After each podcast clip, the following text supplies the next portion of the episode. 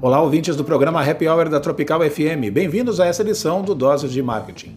Um programa de fidelidade deve ser simples e fornecer um caminho claro para que os clientes resgatem prêmios ou ganhem status. Mas ultimamente alguns programas vêm decepcionando. Ofertas que nada têm a ver ao perfil e padrão de consumo do cliente, dificuldades de adesão e de uso dos descontos e benefícios pouco atraentes para o consumidor são alguns exemplos. Pesquisas apontam que a pandemia mudou drasticamente o comportamento de compra de mais de 75% dos consumidores em todo o mundo.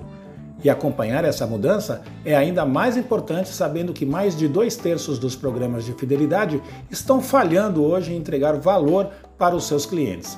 Promoções com altos descontos, ações em parceria com a indústria e o varejo e oferecer vantagens exclusivas são alguns exemplos do que está funcionando no momento.